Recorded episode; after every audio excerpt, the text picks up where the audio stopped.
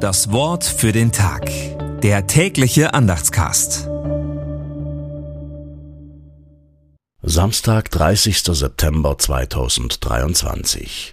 Jesus aber blieb stehen, rief sie und sprach, Was wollt ihr, dass ich für euch tun soll?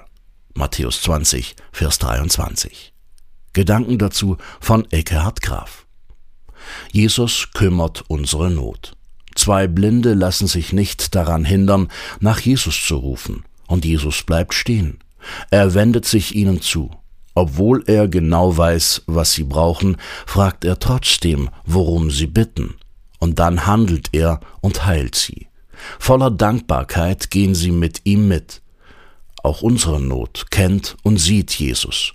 Trotzdem möchte er, dass wir ihm sagen, was uns bedrückt und welche Hilfe wir brauchen, Deshalb ist es wichtig, mit Jesus täglich im Gebet zu sprechen.